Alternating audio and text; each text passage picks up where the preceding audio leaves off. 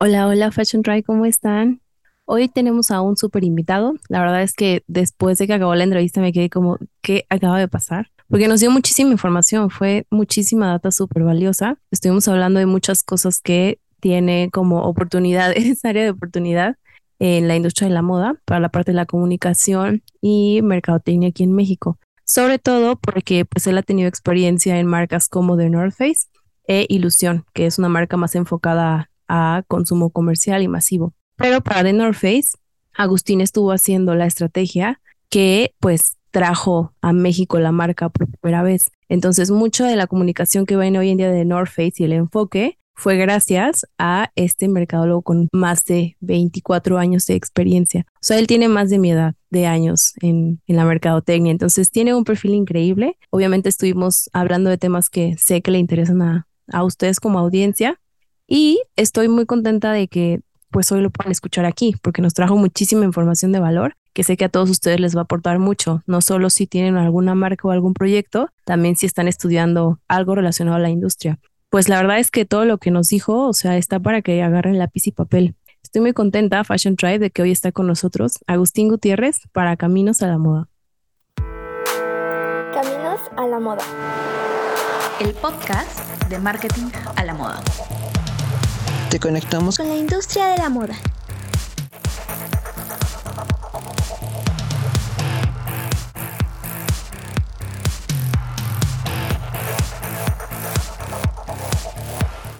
Entonces, a ver, Agustín, cuéntame cómo fue que empieza tu, tu camino a la moda.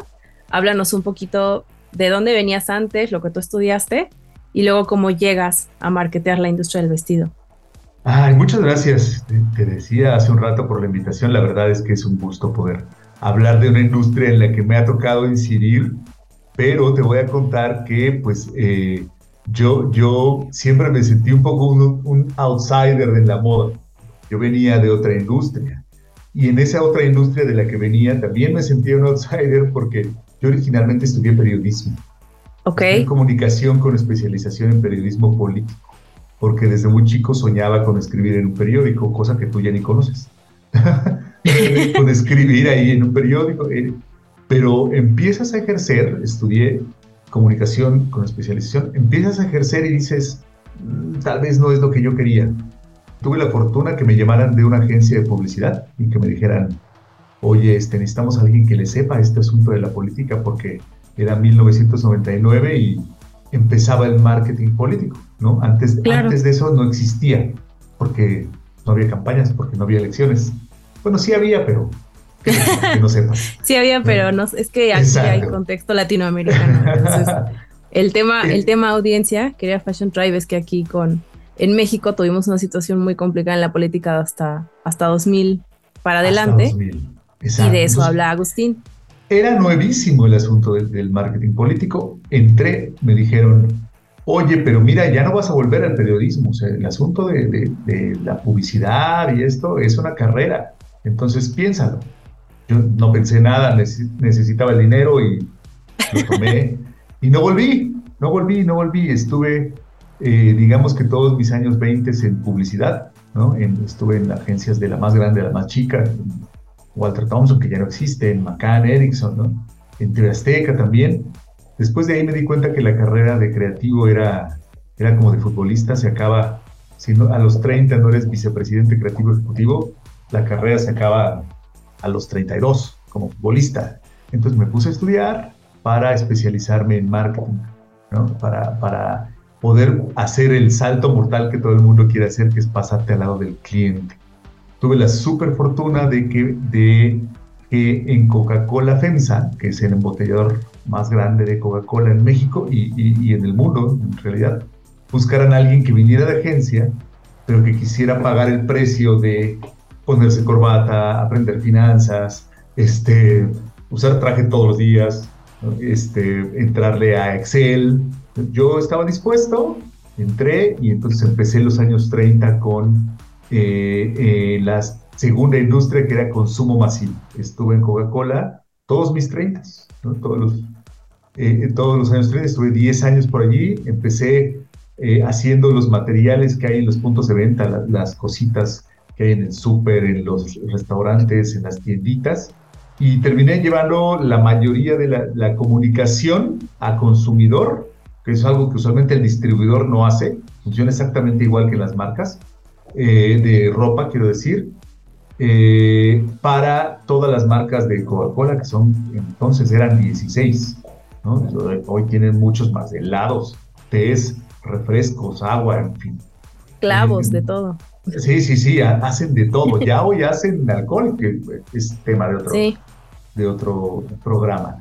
Y bueno, después de allí estuve, eh, pues ya era yo ya un funcionario del marketing, ya tenía así una administración gigante y, pues este, ya iba más a juntas y firmaba papeles que en realidad estar haciendo las cosas en la calle y activando y, teniendo contacto con, con, la realidad.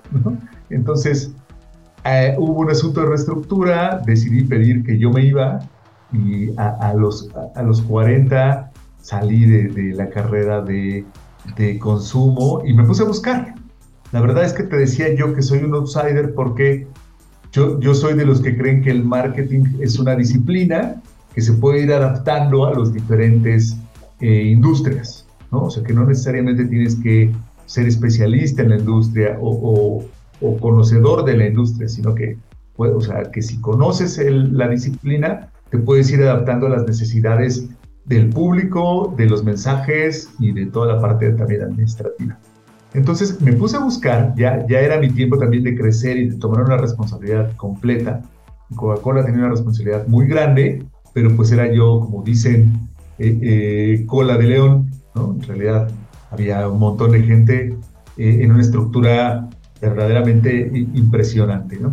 Entonces, dio, dio, la absoluta casualidad, es la verdad, es eso, que eh, la iba llegando a México, ¿no? Eh, se habían decidido abrir ya finalmente la unidad México de la marca y que no fuera una, el distribuidor, ¿no? Que no fuera, en ese entonces el distribuidor se llamaba Tavistock, que, que, se convirtió en BF México. O sea, se fusionaron y, y BF se convirtió, eh, Tavistock se convirtió en el nuevo BF y empezaron a distribuir todas las marcas de BF en México. Bueno, no todas, solamente Vans, eh, Timberland, The North Face y Jansport. ¿no? Entonces iba llegando The North Face, yo traía esa experiencia y este, hicimos, hicimos match y me tocó ya mi primera responsabilidad de, de, Head of Marketing para México en, en The North Face. Em, era una aventura para todos. ¿sabes? O sea, en realidad era una marca de una que estaba muy posicionada como ropa para nieve, cosa que no conocemos en México. Sí, exacto. Eh, era nueva, era muy cara para ser una deportiva, entonces era una aventura para todo el mundo. Sin embargo, era una marca súper bien posicionada. Y ya, pues allí, allí, fue que empezó la carrera completamente en el otro lado, porque Coca-Cola es para todo el mundo y de Norte es para muy poquitas personas. Y, así fue como llegué a... traté de hacerlo lo más resumido posible, pero sí. así fue como llegué. Oye, y entonces, em, después, bueno, avanzas en tu carrera y luego llegas a Ilusión. Entonces, Ilusión al final es una marca de, o sea, bueno, pues para el mercado ya masivo, ¿no? O sea, no es tan restringido el target como el de The North Face. Entonces, ¿qué es lo más contrastante, lo más contrastante que viste entre trabajar para una marca del mercado masivo y luego trabajar para una marca de lujo. O sea, porque al final vender The North Face en México sí era vender lujo para el, la billetera de lujo y, me encanta que lo digas porque así diseñamos la estrategia. O sea, The North Face no es una marca de lujo, es una marca de medio lujo. ¿no? O sea, si tú la tratas de comprar en otro país, está, o sea... Te alcanza. Ajá, te alcanza. En México no, ¿no? Pero es porque así lo diseñamos, porque en realidad el asunto era poder posicionarla como la, la, la deportiva de las de lujo y no la de lujo de las deportivas. Parece, parece palabrerío de gente de marketing, pero es muy importante. cuando yo podía eh, ejecutar, mi, eh, poner mis corners en Palacio de Hierro junto, junto a las marcas de lujo, pues ya ni me veía caro. ¿No? O sea, ya se veía como, oye, brincabas de Burberry y al lado estaba North este, pues no, no, no sentías el brinco en el, en el dinero cuando estabas ahí navegando por, por la tienda, ¿no? Si me voy decías, junto a barato. si me iba cuando me tocaba junto a Nike o junto a, junto a Adidas o junto a cualquiera otra de las deportivas, pues eras la de, lujo. O sea, un short que podía, un pants, un pantalón que podía costar 800 pesos en Nike, con nosotros costaba 2100. Entonces, y tú los veías y pues a menos que supieras bien qué onda, pues no, no encontrabas la diferencia, ¿no? Pues justo lo que hicimos fue planearla como una marca de lujo. Y, por fortuna en México se sigue viendo como una marca de lujo, lo cual quiere decir que la estrategia funcionaba. Pero eh, debo decirte que, pues comparado con el presupuesto, el alcance, eh, la inversión, todo lo que tenía, lo que yo hacía en Coca-Cola, comparado con el mercado de, de Norte, era muy chiquito. Era una cosa muy nice, muy exclusiva, pero muy, muy, muy pequeña. Entonces, eh, eh, por ahí Jacobo Romano, que es eh, miembro de la familia fundadora de, de Diltex Brands, que se llaman ahora, nos conocimos, me, me, me, tentó con decir, vente para acá, mira, ilusión, la más grande, lo que tú conoces, lo que tú sabes, y aparte, este, la responsabilidad en México y en Estados Unidos y en Centroamérica. Entonces, eh, me tentó la regional, me llamó el mercado masivo y me puso. Eh, eh, esa es la realidad. Hay una diferencia, para, para regresar a la parte segunda de tu pregunta, hay una diferencia ah, que tiene que ver más con el impacto que con la forma de hacer comunicación. A ver, explícanos eso. Déjame contarte lo siguiente. Eh, las marcas en México son eh, muy, muy, muy, muy queridas. Mexicanos eh, y en general los latinos amamos las marcas, en general. tenemos una relación intensa con las marcas, tiene que ver mucho con el estatus, con cómo nos sentimos, con si ya salimos del barrio o si pertenecemos a uno u otro grupo social. Las marcas de consumo son, son queridas, pero nunca como las marcas de ropa, nunca como Apple o sea, el amor que se tiene eh, por una marca como de North incluso Ilusión. Yo, yo te puedo contar que conocí señoras que vendían Ilusión, pero que tienen tatuada la marca, tatuada. O sea, la rosita tatuada en la piel. La relación ¿En serio? Que ¿O es broma? Sí, no, no. ¿En serio? No, no, en serio. 100% real. Wow, ok. Esa es la fuerte declaración del episodio. Muy bien. Totalmente. Personas que tienen tatuada. Ilusión tiene un monograma. Ilusión. Una rosa y lo tienen tatuado en el brazo, acá, en la muñeca, en el tobillo, ¿no? pero esto me, gusta para decirte la relación que las personas pueden tener eh, con las marcas, ¿no? Entonces, la intensidad cambia mucho. Yo venía de, venía de Coca-Cola, o sea, no, no, de, una de las marcas de consumo más queridas por siempre, y no se compara con lo, lo que la gente siente, piensa y es capaz de hacer por, por las marcas. La verdad es que en The North Face, por ejemplo, nos tocó de bajadita porque eh, la gente que tiene la posibilidad de viajar la conoce de otros lados. Claro. Entonces, llegó un momento en que ya no pagábamos patrocinios, ¿sabes? O sea, que nos invitaban al patrocinio, con tal de tener la presencia de la marca. O sea, a ese nivel puede tener eh, la relación las personas con las marcas. Entonces, y además está bien loco porque a pesar de que esto que me estás contando es súper relevante porque, digo, estamos comparando con lo que tú viste del consumidor en Coca-Cola, o sea, versus la industria del vestido. Entonces, a pesar de que es una de que son marcas tan queridas, o sea, es una industria que trabajar en ella es, es vista como su increíblemente superficial, a pesar de que de por sí hay un vínculo del que no se habla, pero que ahí está, con la ropa que te pones, o sea, con la marca de la etiqueta de la ropa que traes todos los días. Hay un, hay un vínculo, hay un vínculo total, total, o sea, la gente, existe el vínculo, existe, y, el asunto de, lo superficial, mira, es una manera de verlo, o sea, toda la industria del marketing es tratada como superficial, ¿no? sí, bueno, sí, tienes un punto. Si, si nos metemos ahí, pues entonces deberíamos dejar de consumir, ¿no? O sea, y pues todos queremos comprar cosas, ¿no? Y, comer. y respirar, ¿no? Y no, si no, no, tiene caso meternos por ahí. Una vez dado que vivimos en, este, en el sistema que vivimos hoy, en realidad verlo como superfluo es un análisis muy miope, me parece. Y debería ser mucho más reconocido la, relación que las personas tenemos con la ropa que vestimos. Es, es normal. Viene históricamente de, ritos eh, súper ancestrales, ¿no? Tiene que ver muchísimo con la, con la forma en la que te ves. Entonces, creo que, que, no aceptarlo es un error. Y, eso de repente hace que las marcas no profundicen, ¿no? O sea, lo que dicen los demás, tú y yo ya sabemos que estamos acostumbrados a que todos dicen algo, ¿no?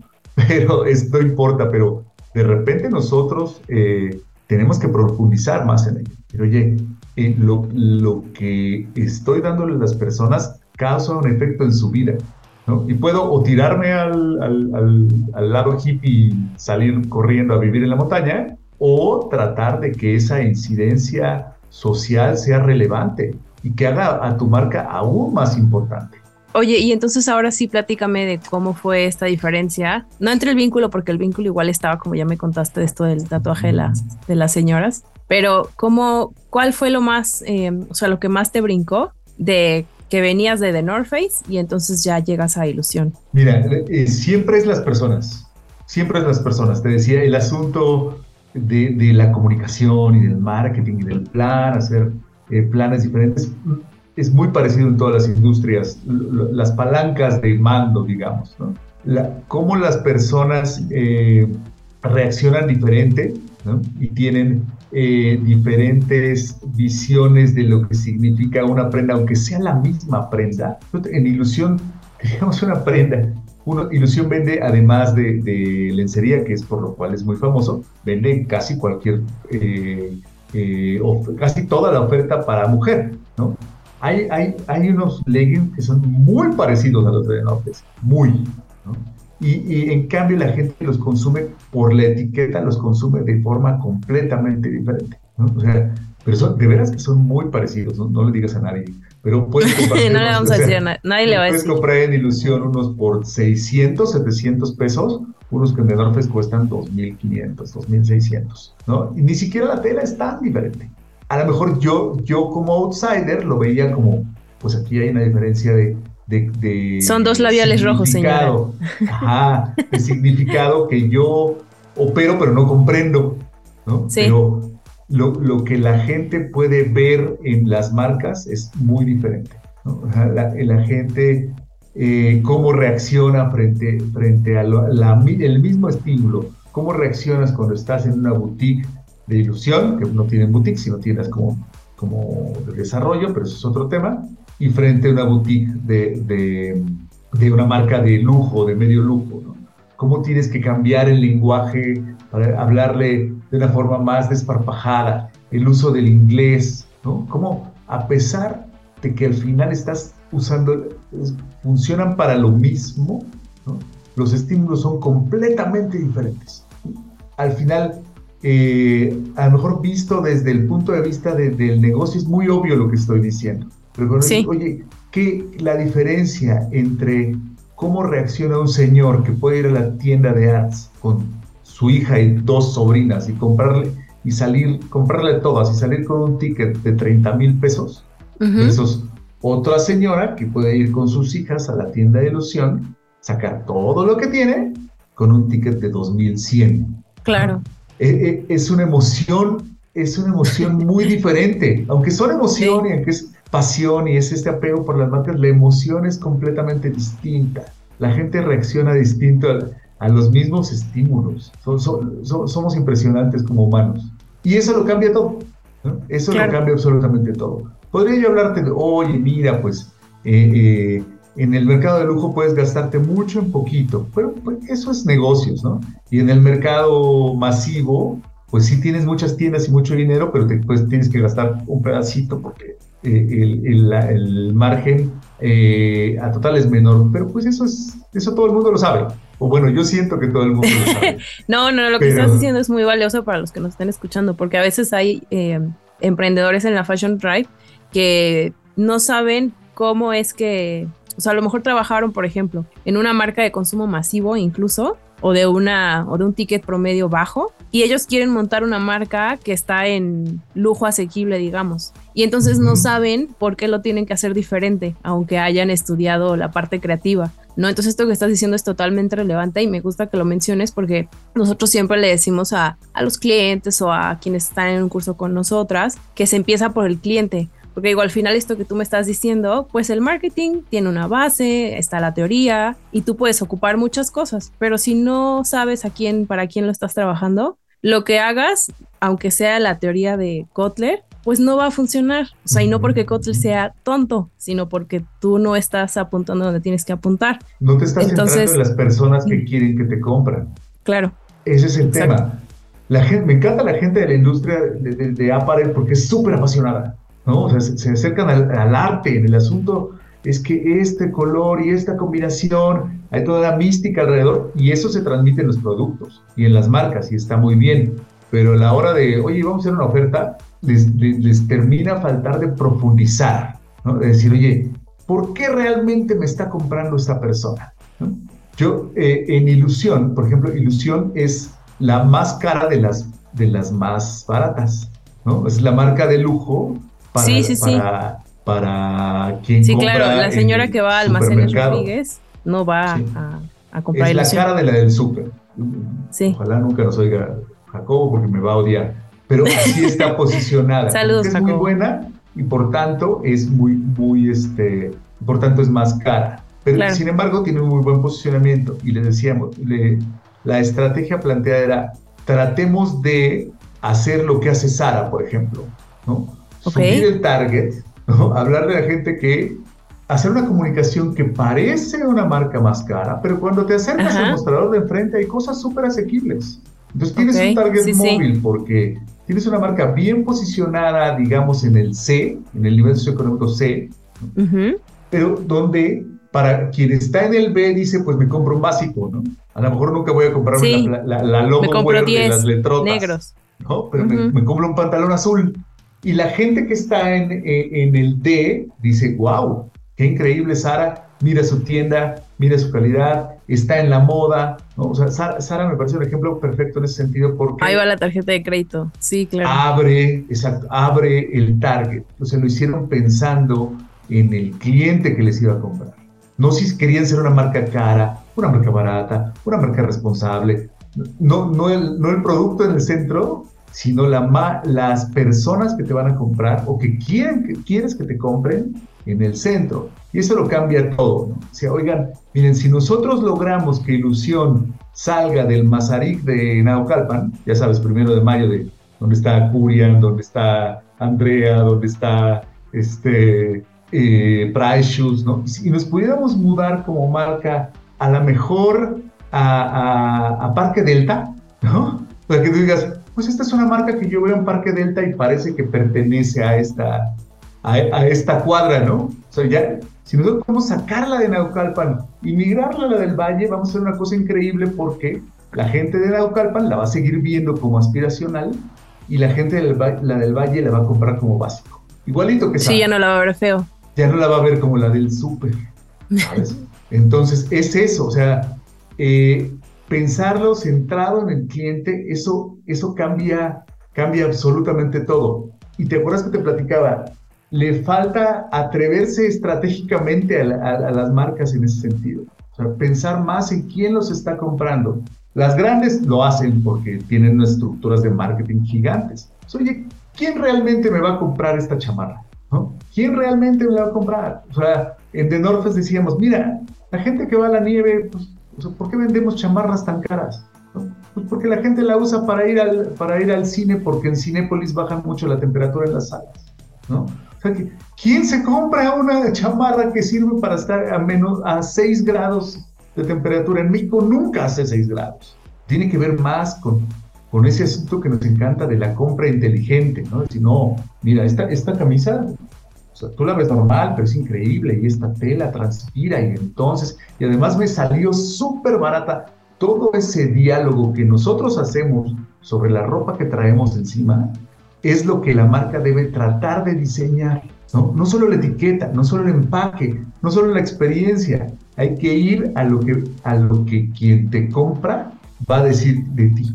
Y es ahí lo que creo que hace mucha falta en la industria de, en la industria de aparel, por lo menos eh, eh, eh, a lo mejor no en la gran industria, insisto, de entender. Si, oye, yo sé que amas tus diseños y yo sé que a lo mejor esta gente que, que, te puede comprar no te cae bien y no lo diseñaste para ellos, pero ellos no van a comprar.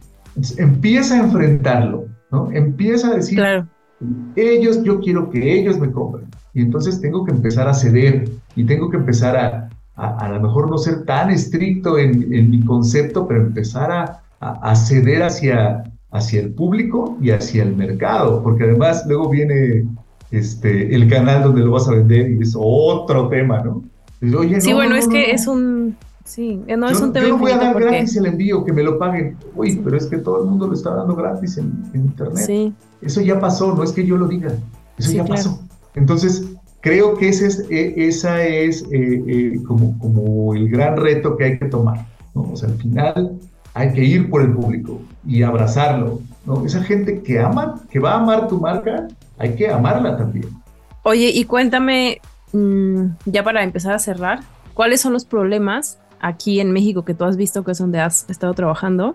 ¿Cuáles son los problemas en cómo estamos ofreciendo el producto? O sea, en la parte de, de aparel. Digo, además de esto que me cuentas de que parece que, bueno, no que parece, que normalmente las empresas más pequeñas empiezan diseñando el producto y luego encontrando la audiencia y no pensando la audiencia y luego ya diseñando el producto, ¿no? O sea, me refiero ya como a esto de... Adaptando el producto.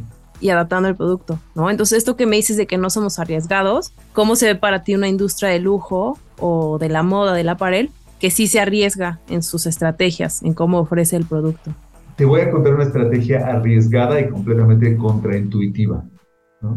La, la, el apparel en México se lo está comiendo la temporada de descuento. Se lo está llevando. ¿no? Cuando tú haces un producto, tú lo sabes esto perfecto, el precio es parte de la marca. O sea, cuando la decisión más importante, ya me has oído decir esto antes, la decisión más importante que tomas cuando diseñas un producto, el que sea, es a qué precio lo vas a vender. ¿no? Porque ya presupongo que lo vas a hacer bien, que va a estar padre, que va a ser diferente. Eso ya es obvio. Es que mi producto tiene calidad. Ay, pues bienvenido al mundo de la calidad, ¿no? O sea, todos ya tienen calidad hoy. ya, ya, el China chafa ya no existe. Bueno, sí existe, pero hay de todos chinas, ¿no? sí, sí, sí. Cuando tú le pones un precio a tu, a tu producto, al que sea, pero con esta relación tan cercana de la que estamos hablando que la gente tiene con la ropa, defines en qué barrio está, Defines en qué plaza puedes encontrar esa tienda, defines completamente para quién va. El precio de, mira lo que estoy diciendo, el precio define al, al target. Entonces, tú sales con el precio y por supuesto que hay temporadas de descuento por, por fin de temporada. Eso es una cosa increíble de la industria. ¿no? Hay, hay, hay un momento en que la industria se permite hacer descuentos porque nos vendieron muy bien el asunto de las temporadas fin de temporada, hay descuento, fabuloso. Hoy hay descuento todo el tiempo. O sea, el retail está presionando durísimo por los descuentos, todo el mundo está presionando por poner más descuentos, sobre todo ahora con el tema de digital, que, está completamente eh, eh, conducido por el precio y equivocadamente por los descuentos, porque no tiene que comunicarse como descuento necesariamente, pero son, son muchos temas, siempre insisto.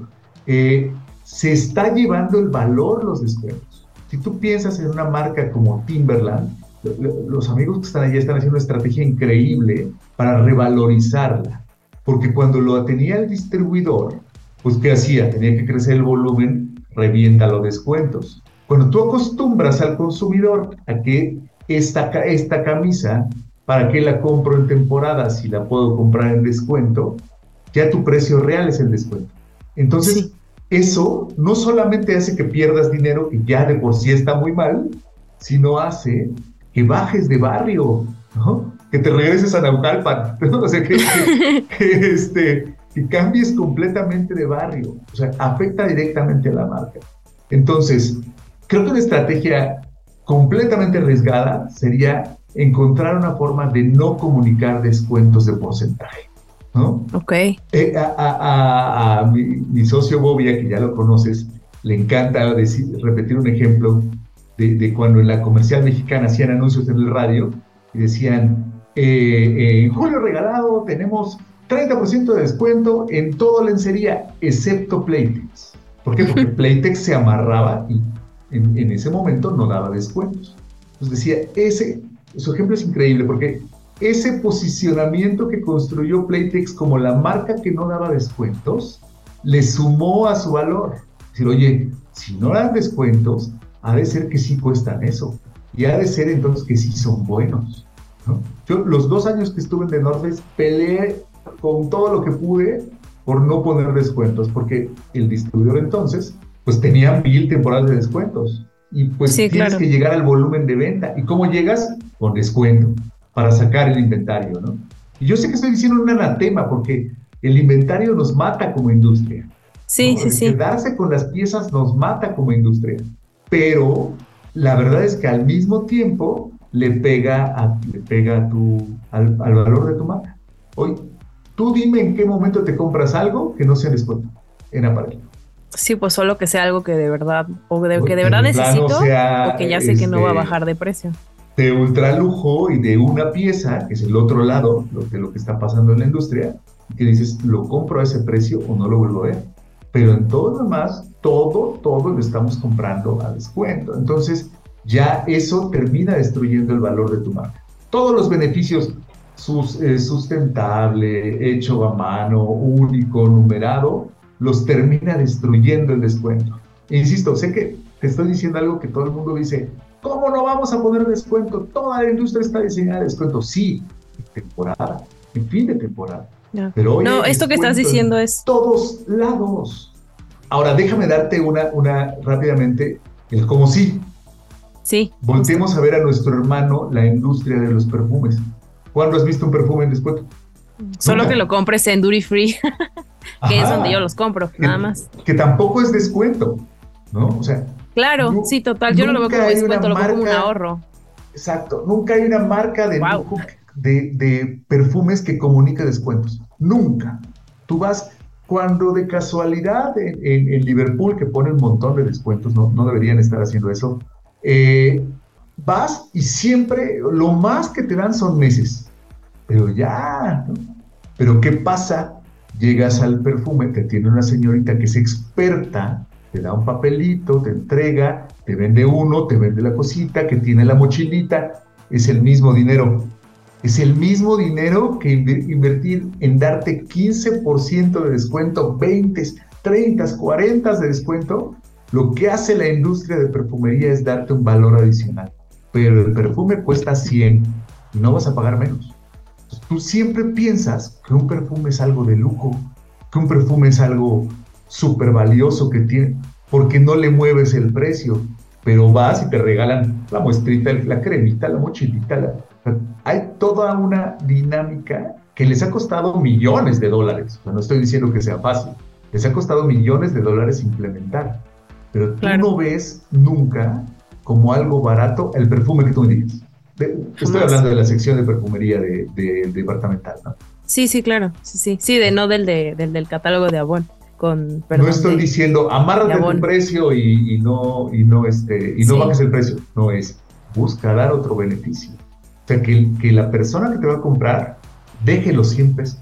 Y eso es algo en lo que usualmente no pensamos no oye ¿por qué si yo iba a vender esta camisa en dos mil pesos le pongo el 30% la bajo y si en vez de ponerle el 30% le regalo algo que a mí me cueste la mitad en vez de bajar la transacción Claro invertí en mantener el ingreso del flujo de dinero, ¿no? Sí, el vínculo que generas incluso con el consumidor no es el mismo. Exactamente. Tú, vas a perfumería feliz, porque te, van a dar, o sea, el día que te lo vas a comprar, vas feliz, porque te va a tocar la señorita muy amable. Hay, hay mujeres que ya tienen, y hombres ahora, ¿no? Eh, que ya tienen a, alguien con quien van siempre y les dan cositas y te preparan y le guardé no sé qué, ¿no? Es una cosa maravillosa como experiencia de compra y que toda la industria al lado de Apparel despreciamos. No, no, no, no, no, yo te voy a dar más barato y más barato y más barato. Hay que dar más valor. Es muy difícil, lo que estoy diciendo es muy difícil de hacer y muy difícil de pelear. Pero eso hacen las industrias de al lado. Eso hacen los, o sea, eso hacen los consumos. eso hacen, no pueden bajar el volumen de dinero, tienen que subir la, el, el beneficio y el valor que le das al cliente. Claro, sí, sobre todo en una época de recesión económica que ya la gente va a medir mucho todo lo que está comprando. Entonces sí tienes toda la razón. Me encanta. Qué bueno que, te traje porque esto que estás diciendo es súper relevante y no nadie más lo iba a decir como tú. Qué bueno, Agustín. Oye, pues ya vamos a tener que ir cerrando porque si no nos van a dar las 12 de la noche hablando de marketing. Muy bien. Porque se ve que ni nos gusta hablar de, del tema, yo creo. Ya sabes que podemos hablar toda la vida. Entonces, este, pues mira, normalmente les hago a los invitados unas preguntas como de cierre que ya son rápidas. Y la primera que te voy a hacer a ti es, si alguien te conoce y descubre algo de ti, ¿qué sería ese algo que le sorprendería de ti? O sea, que si te conoce, le sorprendería saber. Que la verdad soy, soy bastante tímido. O sea, en relación personal y en general me cuesta trabajo relacionarme con las personas. Esto, esto asunto es como, como el traje de ir a trabajar. ok, ok, súper. Oye, a ver, y me gustaría que nos dejaras una recomendación de lo que tú quieras. Hay gente que nos ha dejado eh, de un tipo de meditación, hay gente que nos ha dejado recomendaciones de películas, de libros, de otros podcasts, este, como los dioses del marketing, por ejemplo, que ahorita vamos a dejar aquí etiquetado. Pero bueno, déjanos una recomendación, algo que a ti te gustaría que las personas cuando encuentren este mensaje, este podcast, que quién sabe si va a ser en cinco años o en tres meses, les serviría y que a ti te sirvió? Mira, creo que, que, lo que más me gustaría decir, sobre todo estoy seguro que tienes una audiencia muy joven y muy clavada, que esté oyendo un podcast muy especializado, usted decir, aprovechen el tiempo que tienen, ¿no? Hay que aprovechar el tiempo permanentemente. Me tocó escuchar alguna vez a un muchacho de 25, 26 años que llevaba cuatro años en una empresa y estaba esperando que lo liquidaran. Estaba dejando ir su juventud por unos pesos. ¿no? La vida, que, la vida que tenemos profesionalmente, no estoy hablando en general de la vida, aunque también aplica, la vida profesional dura poquito, el, tiempo de aprender, el tiempo que tienes la energía como joven, va pasando, ¿no? Y, si uno se la pasa en un lugar al que no le gusta, o que no te llena, o sé que, sé que suena como de chaleganismo, pero si no tienes un plan, oye, yo tengo aquí porque tengo que trabajar para pagar mis cosas, pero en dos años voy a tal lado. Estás dejando ir la oportunidad días que no van a volver. O sea, creo que eh, eh, de las únicas cosas que, me arrepiento es de las cosas que no hice. O sea, que, que no hice más, que no hice más tiempo, que no pude profundizar. Entonces, si ya estás en algo que te apasiona, aprovecha el tiempo no, no vivas sin un plan. ¿no? No, no, no, no digo que abandones el trabajo que no te gusta, eso es irreal, es vive con un plan y persíguelo, persíguelo todo el tiempo. Creo que ese es el secreto. Súper. Agustín, qué gusto tenerte aquí. Me gustaría que antes de que nos despidiéramos dejaras dónde te pueden encontrar si es que alguien quiere seguir la conversación contigo. Sí, pues creo que la red que más utilizo es LinkedIn, entonces es bien fácil, linkedin.com, diagonal, y bueno, le ponen el buscador Agustín Gutiérrez y salgo fácilmente.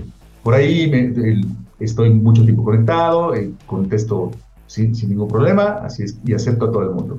Súper, vale. Y bueno, pues no se les olvide que a Agustín lo conocí justo, bueno, no lo conocí, más bien ya presencialmente cuando ya me invitó a su, al podcast que tiene junto con sus dos amigos, sus dos colegas. Entonces vayan a buscar también en Spotify los usos del marketing y ahí van a encontrar muchísimo contenido que también les va a servir y que se van a reír mientras lo escuchan. No como conmigo que nomás están como chinitos mirando, como dice tu, compañero. Entonces, bueno, Agustín, pues muchas gracias y cuando quieras, sabes que Marketing a la Moda es tu casa. Gracias, Ale. Eso es un honor de veras que me invites siempre me he sentido, te digo, un outsider de, las industrias donde he estado y me gusta mucho estar aquí y poder hablarle a tu público. No, pues al contrario, muchas gracias porque quien está de outsider a veces son los ojos donde nosotros no los tenemos. Bueno, pues gracias Agustín y cuídate mucho. Nos vemos pronto.